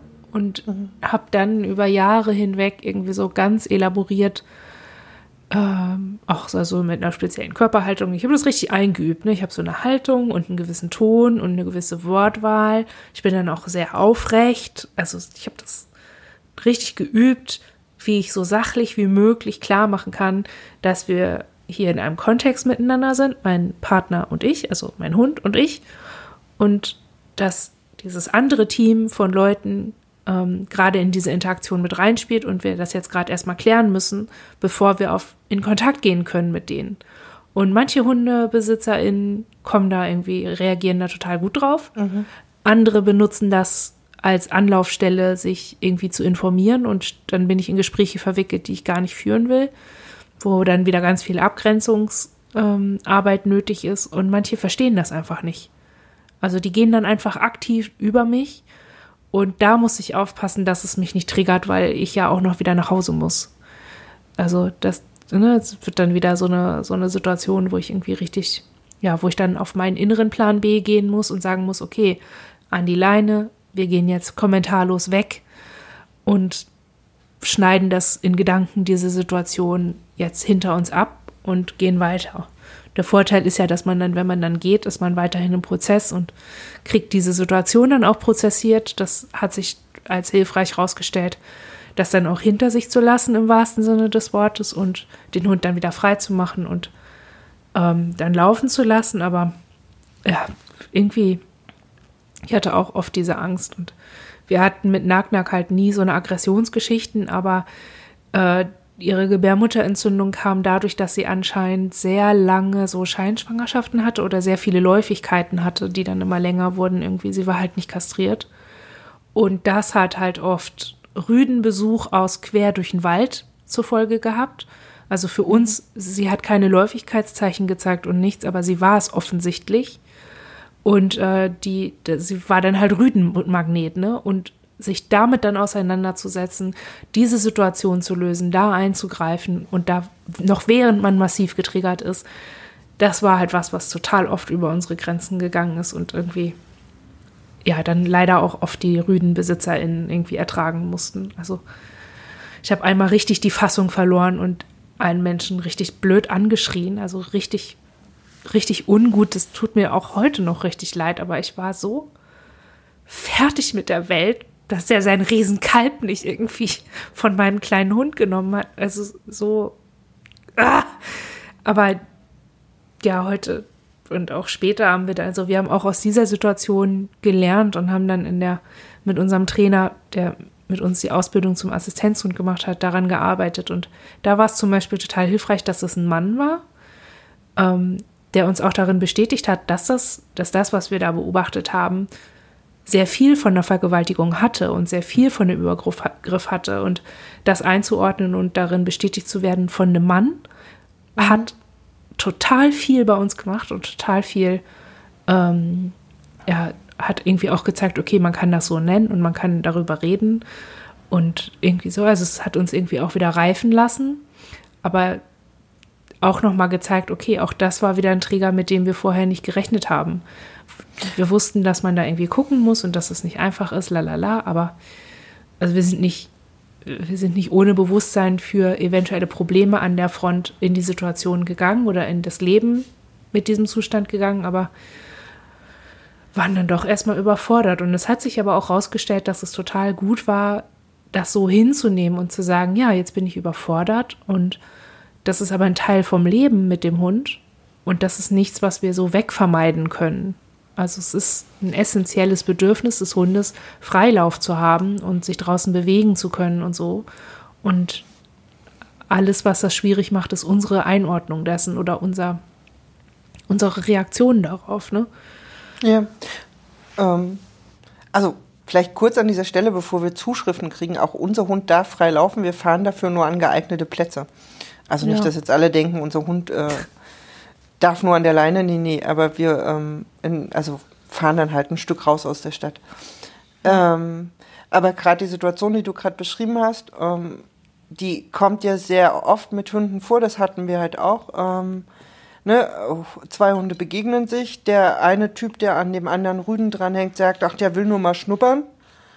Ja. Die ist ja auch eine, ne, aber, und das ist so, das ist so ganz klein, aber ähm, ist für uns halt auch ein Trigger, also doppelter. Also erstens ist das, was der Rüde macht, ja, man, also wir finden, muss nicht sein. Also da kann auch jeder Hundebesitzer sagen, hey, äh, ne, wir gehen mal weiter oder den da ein Stück irgendwie ähm, wegnehmen. Aber auch der Kommentar dazu, meistens von dem Typen am Hund, das haben wir von Frauen noch nicht so oft gehört, sind eigentlich immer eher die Typen, die ihren Rüden da drin bestätigen, dass der jetzt halt nur mal schnuppern müsste, mhm. ähm, signalisieren halt eine totale Grenzüberschreitung ne, und auch eine Übergriffigkeit. Mhm. Ähm, wie ist das für euch? Also es ist eins der Dinge, die uns recht häufig begegnen als Trigger, so im Zusammenhang mit unserer Hündin. Ähm, Trigger sind ja aber auch so ein Thema, also für uns zumindest. Ich weiß nicht, wie euch das ging. Also unsere Hündin macht schon auch Sachen, die wir als triggernd empfinden. und damit dann umzugehen und eben auch mit der Überforderung, von der ihr eben schon gesprochen habt. Was ähm, macht ihr denn dann? Ich habe gerade schon so viel geredet, ihr solltet jetzt vielleicht mal wieder. Na, ich glaube, eins für uns super schwierig ist halt dieses Lecken zusammen mit dem Geräusch. Hm.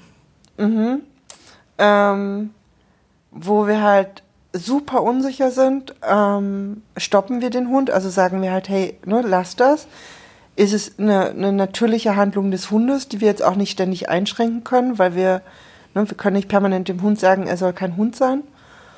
Ähm, also wir gehen halt teilweise einfach dann aus dem Raum, mussten das aber auch lernen, dass das ein Geräusch ist, das uns triggert und mit dem wir umgehen müssen. Mhm. Und ähm, unser Umgehen müssen ist gerne mal vor allen Dingen immer gewesen, aber können wir immer noch gut. Ja, wir halten das jetzt aus, um zu merken, nee, das ist nicht die Lösung.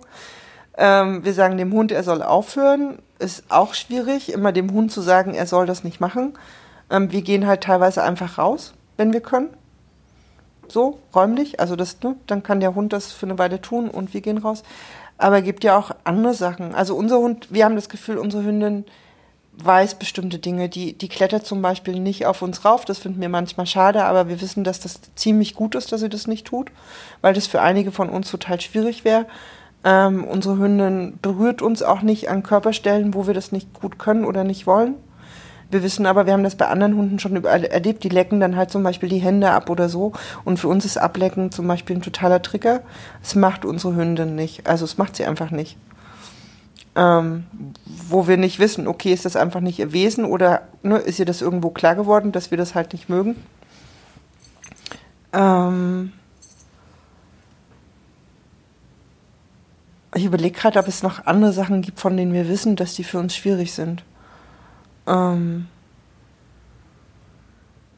Hat sie mal versucht, euch zu berammeln? Nee, hat sie tatsächlich nicht. Haben wir bei anderen, von anderen Hunden auch schon erlebt, also eher auch so Rüden, hat unsere, also hat sie tatsächlich nie gemacht, sind wir sehr froh drüber. Wäre super schwierig gewesen.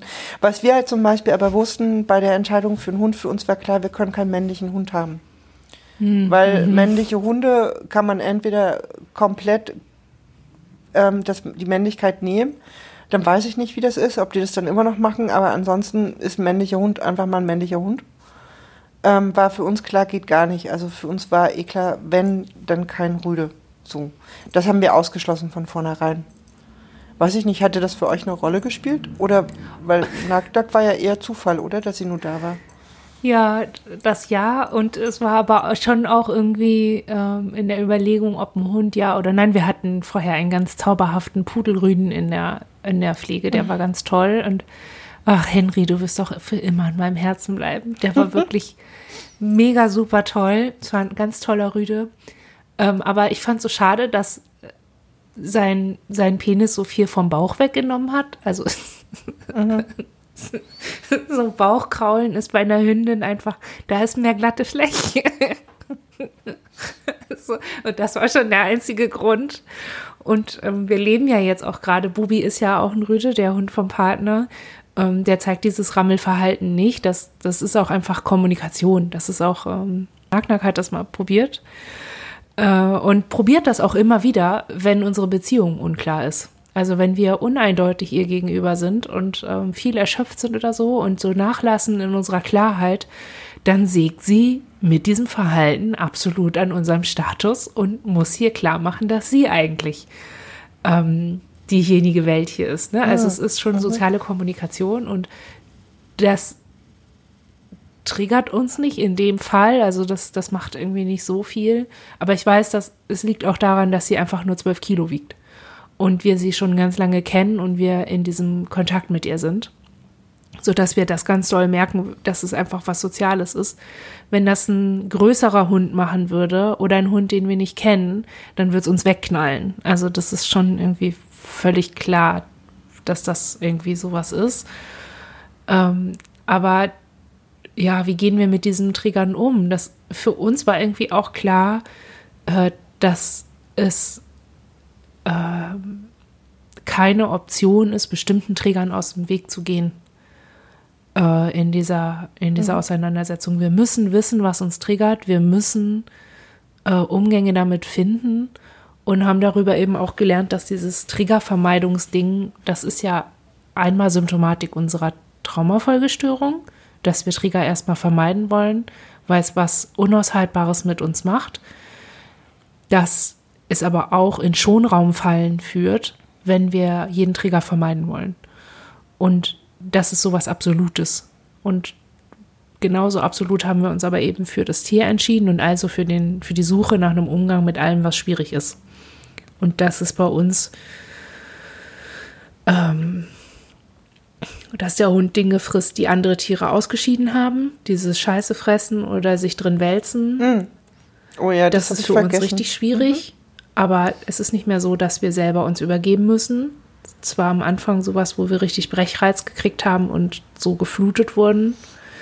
Ähm, das hat aber schon, da haben wir schon dran gearbeitet, als wir die Pflegestelle gemacht haben. Und das war dann bei Nag Nag nicht mehr so ein, so ein Thema, nicht mehr so doll.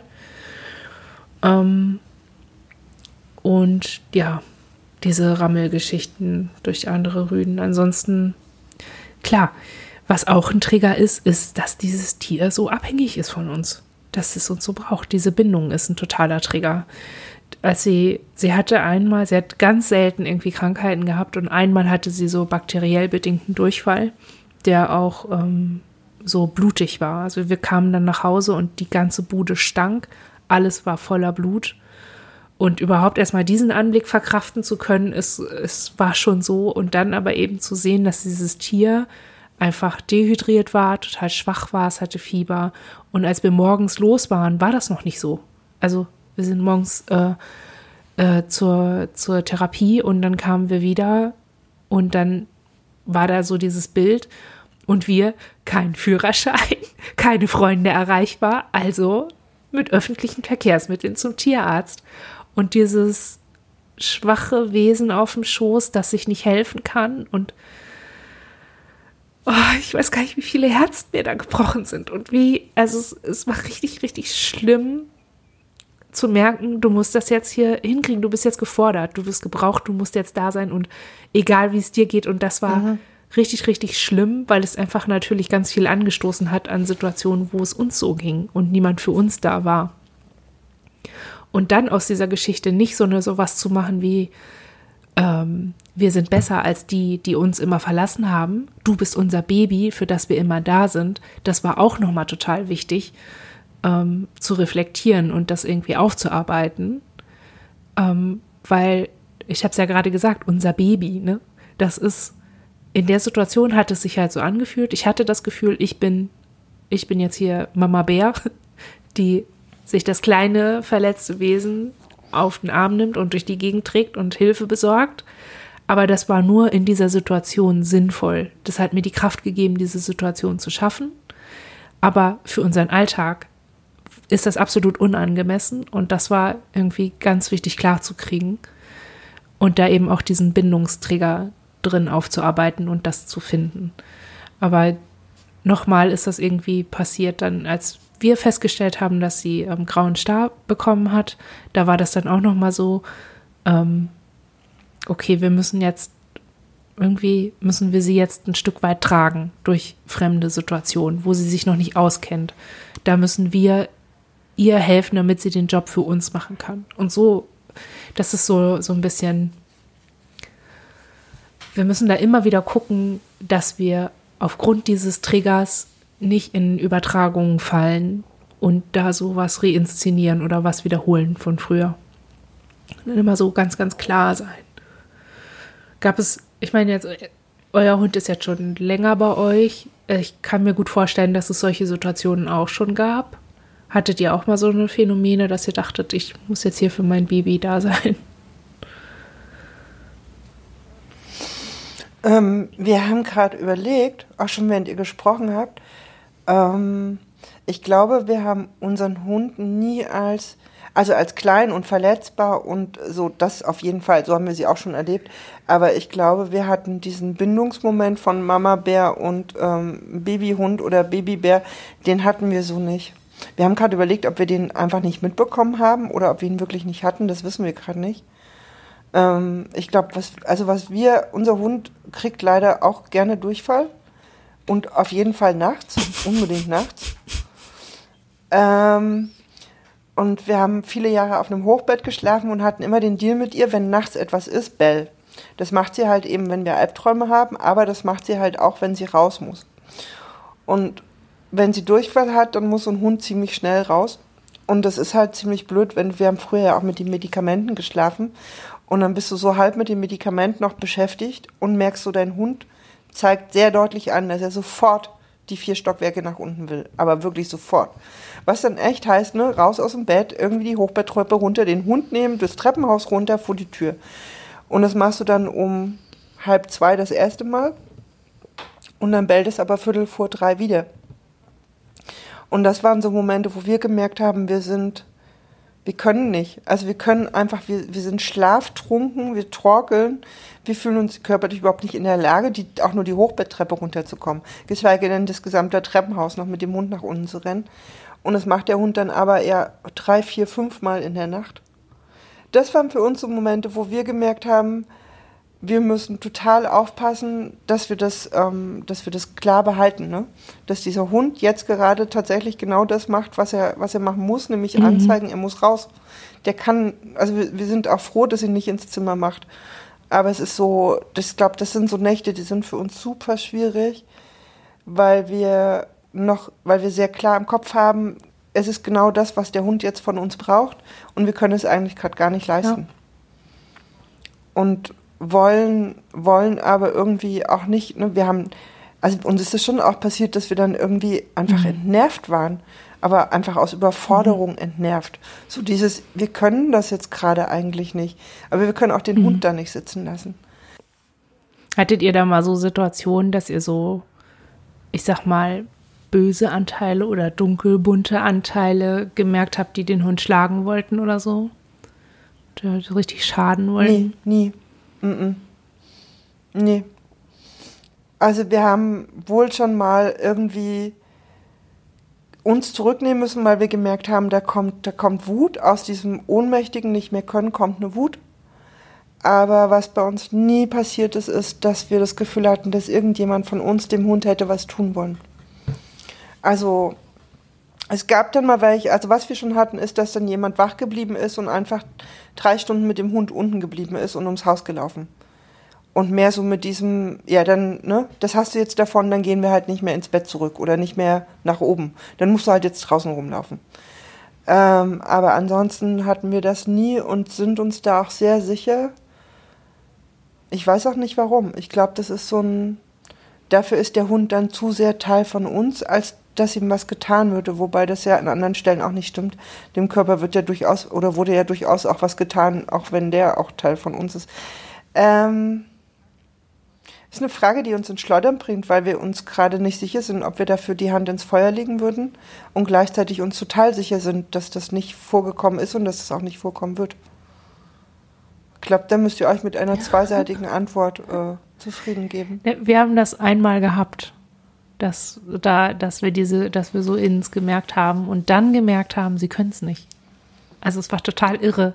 Da war, da war Nackt noch, noch ganz klein und hat, wir haben so eine Altpapiertonne und wir waren noch gerade dabei rauszufinden, wie viel Auslastung wir ihr denn jetzt zukommen lassen können. Also das war so dieses Alter, wo du einfach, wo du einen Hund, einen kleinen Hund noch ganz schnell überfordern kannst, wo aber auch zu wenig, einfach zu wenig sein kann.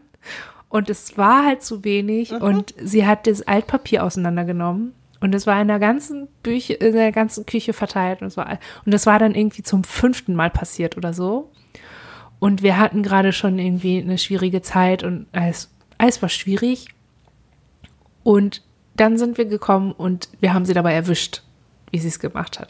Und das ist ja der Zeitpunkt, in dem du ganz klar sagen kannst, also in dem du bestrafen kannst direkt oder ganz klar sagen kannst, okay, stopp, jetzt hör auf damit, damit der Hund begreift, dass es um diese Tätigkeit geht.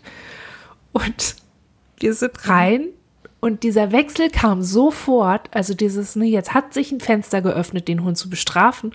Und sofort war so ein Innen da, dass das auch kann, also das zuständig war für Strafen.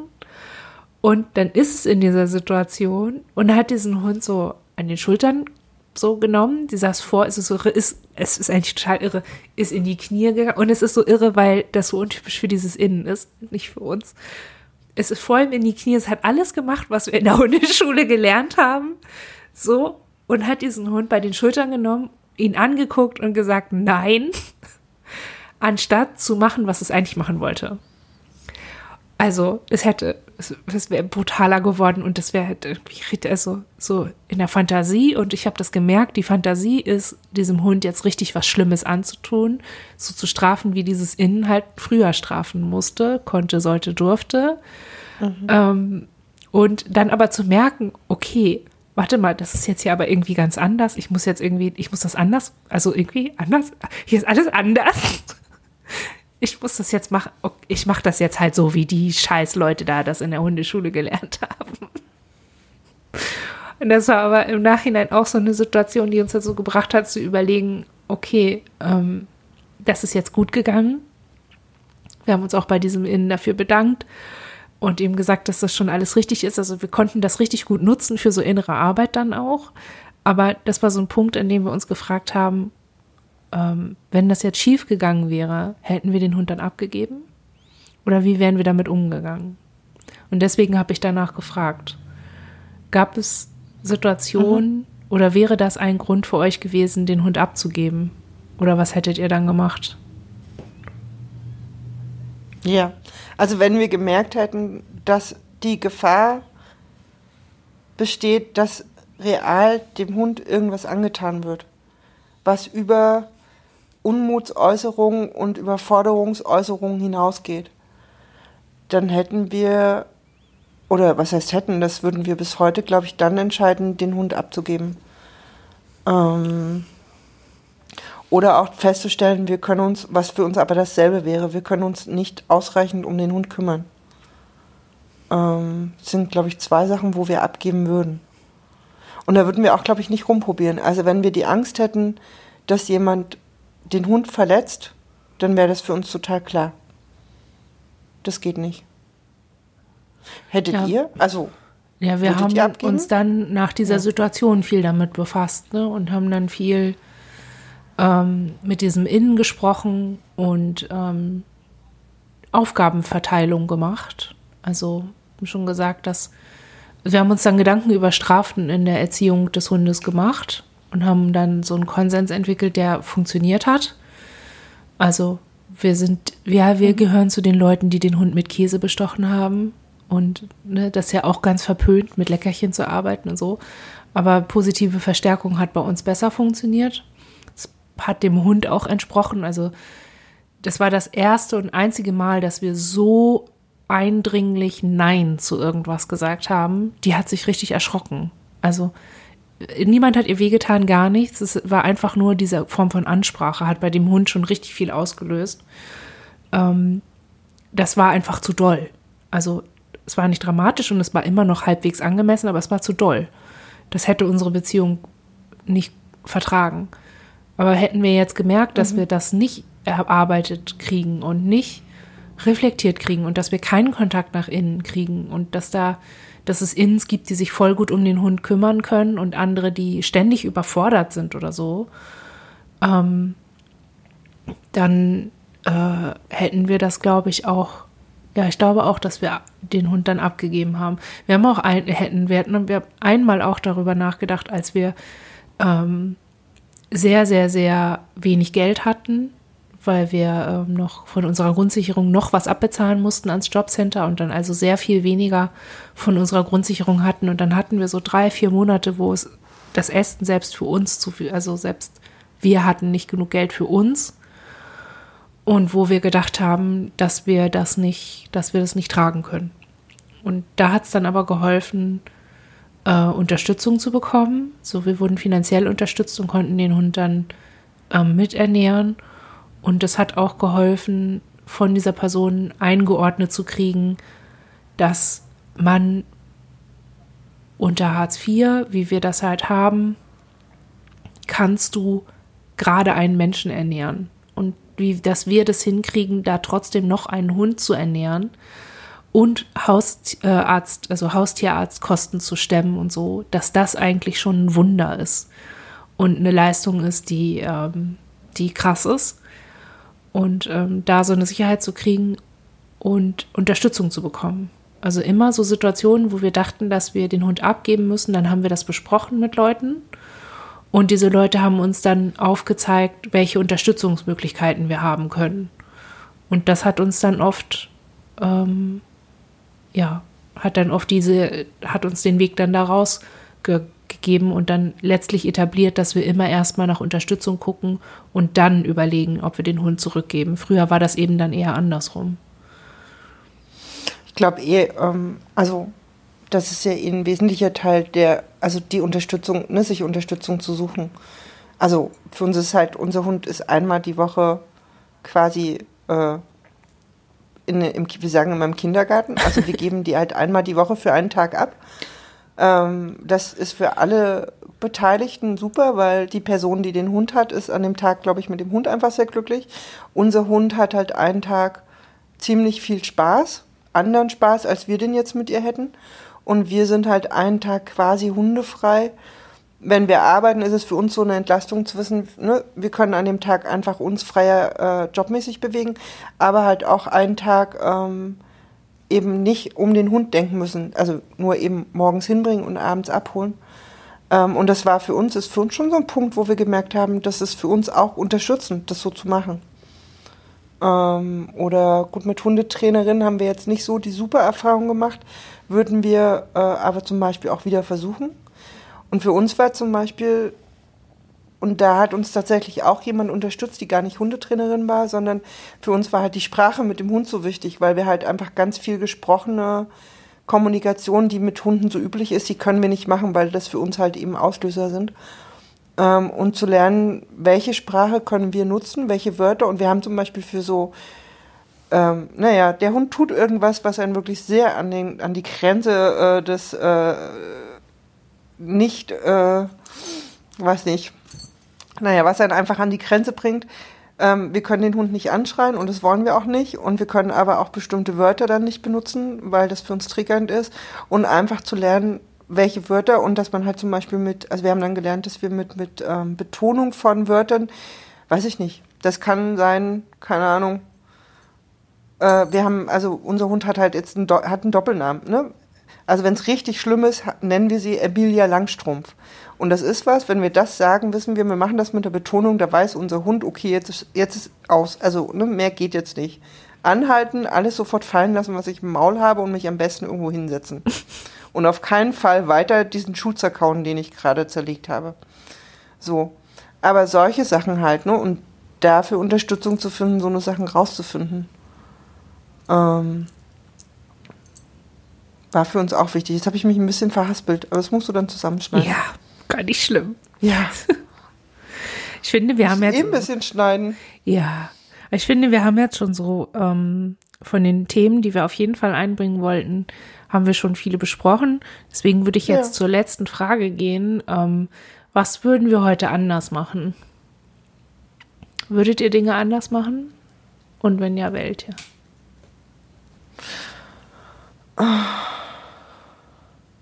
Also wenn, doch es gibt Dinge, wo wir wissen, die würden wir konkret anders machen, weil wir sehr viel bewusster darauf zugehen würden, dass jetzt ein Hund in unser Leben einzieht. So. Ähm, wir würden uns viele Fragen klarer stellen, also jetzt mal ab von finanziellen Sachen oder was braucht der Hund so an Zeug, sondern wirklich, wer, welcher, wie ist der Hund? Also was, was für ein Wesen ist das mit, was, was bringt der Hund eigentlich mit an Wesen? Was braucht der Hund dafür, dass es ihm gut geht mit seinem Wesen und was brauchen wir miteinander und uns dann eine Person suchen, wo wir sagen, die arbeitet tatsächlich mit uns und dem Hund, der dann da ist. Ähm, und nicht zu irgendeiner Hundeschule stolpern, ohne da, also ne, mhm. das würden wir anders machen. Ähm, und alles andere würden wir nicht anders machen. Wir würden uns wahrscheinlich wieder verlieben in Knopfaugen und äh, tapsige Pfoten und Urinflecken unterm Bett. so. Und äh, Schwanzwedeln, wenn man durch die Tür kommt. Also so, ich, ja. Ich glaube, den Rest würden wir wieder ähnlich machen wollen. Nur den Teil würden wir anders machen. Ja. Und vielleicht nochmal mehr hinterfragen, was macht viele sein, was macht dissoziative Symptome und vor allen Dingen eben PTBS-Symptome, welche Rolle oder welche Auswirkungen können die haben in so einem Zusammensein mit einem Hund. Und gibt es dafür, also da würden wir wahrscheinlich versuchen, anders hinzugucken. Hm. Ja. Wie ist es bei euch ähnlich? Ja, ja, ich hatte ja schon gesagt, dass wir uns nicht nochmal für einen Hund entscheiden würden erstmal. Mhm. Andererseits hatte ich ja auch schon, ich meine, jetzt ist Nachknack halt so alt, ne? Und das war halt immer so eine Konstante, so eine unausgesprochene, dass wir ihre Unterstützung haben. Jetzt fällt es weg und wir merken manchmal, dass es ganz schön schwierig ist. Und dann denke ich auch wieder darüber nach, doch noch, doch vielleicht wieder einen Assistenzhund zu haben nach ihr. Und dann fällt uns wieder ein, dass da einfach so viel problematisch dran ist und es auch nicht ganz so einfach ist. Sorry, äh, Freund, falls du das hörst, mit dem Freund als Mensch, der einen anderen Bezug zu seinem Hund hat. Also ich glaube nicht, dass wir eine Assistenz- eine Ausbildung jetzt nochmal schaffen würden und dann, also so in dieser Konstellation, das würden wir so nicht durchgezogen kriegen. Ja, und dazu kommt eben noch unsere politische Haltung und irgendwie, nee. Aber ich glaube, ähm, das ist auch okay so. Also, dass unser, was wir anders machen würden, bedeutet im Moment, dass wir keinen Hund mehr haben, ist okay so. Mhm. Also, ja. Ich würde vielleicht auch irgendwie, also ich meine, ne, manche Sachen kann ich auch gar nicht mehr machen wie früher. Wir sind einfach viel, wir haben diese Erfahrungen jetzt gemacht wir sind, wir haben Haltererfahrung. Wir haben Hundeerfahrung jetzt. Und ganz viele andere Sachen mussten wir uns erst rantasten und da mussten wir erst Werte ermitteln und erst mal gucken, was ist uns eigentlich wichtig. Das müssen wir jetzt gar nicht mehr machen.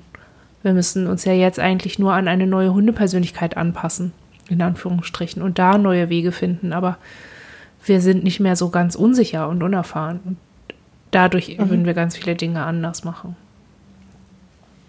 Ja. Ja.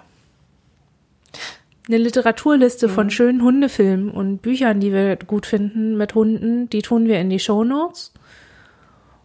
Und damit leite ich in den Hausmeisterblock. Ich könnte eigentlich auch mal einen Jingle dafür erfinden. Ne? Jetzt ist das schon so lange da. Ein Hausmeister-Jingle? Ja, so ein ja. oder irgendwie so. Ja.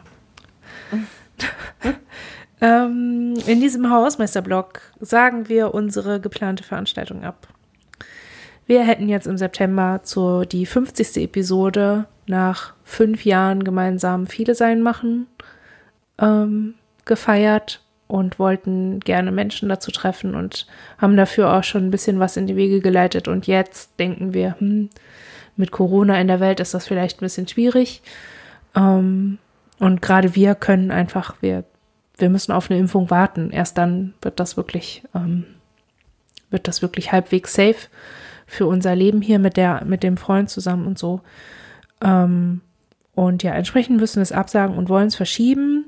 Also das, das richtig analoge Treffen verschieben wir erstmal auf in einem Jahr im September und ähm, wollen aber gerne für unsere Hörerinnen und Hörer ansprechbar sein direkt und sind dabei, so einen Online-Stream, ein Livestream ähm, zu planen und zu konzeption konzeptionieren. Das wäre jetzt dein Part, wo du sagen könntest, dass wir fragen. So, dafür könnt ihr uns Oh, das war mir nicht klar. Sonst, sagt, sonst, ja, sonst sagen wir doch immer nichts im Hausmeisterblog. Ja, aber, aber sag doch jetzt mal was. Ähm, genau. Die Idee ist, ähm, wir hätten gern eure Fragen. Ähm, zu uns, zum Podcast, zu Themen, die euch beschäftigen, zu Themen, über die wir schon gesprochen haben. Ähm, gerne schriftlich, gerne als Kommentar, gerne aber auch als E-Mail. Und gerne nicht erst eine Woche vor dem September-Podcast. Also ihr könnt eigentlich jetzt anfangen, Fragen aufzuschreiben und uns die zu schicken. Ja. Ihr könnt ja, ja auch in die Kommentare schreiben. Ja, ihr dürft da reinschreiben. Nein, die E-Mail-Adresse, die ihr da reinschreiben müsst, ist nicht, muss nicht echt sein ja, wir lesen die, ja, wir antworten so schnell wie es geht. Ja, ihr dürft unsere, e unsere Podcasts teilen. Äh, ja, ihr dürft abonnieren. Ihr dürft das alles machen. Kommt, ich, ich lache jetzt, weil es mir so ein bisschen absurd vorkommt, dass das irgendwie in Frage steht. Aber für manche steht es in Frage, deswegen sage ich das. Es ist, ihr dürft euch beteiligen. Ihr müsst nicht einfach nur anhören und dann abnicken, sondern ihr dürft uns auch schreiben. Hanna, hör mal auf, immer so viel zu labern. Oder weiß ich nicht, die Musik gefällt mir nicht. Oder was weiß ich. Ihr müsst uns nicht immer nur bestätigen, wie toll das ist. Wir können mit Kritik auch ganz gut was anfangen und uns verbessern ähm, und uns reflektieren.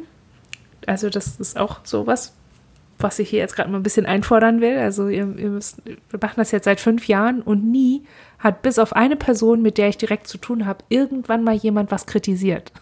Und ich glaube nicht, dass das echt ist. Also ja, bestätigt mich doch mal bitte darin, dass das nicht echt ist. Ich hätte gerne ein bisschen Kritik. In diesem Sinne, bis zum nächsten Mal.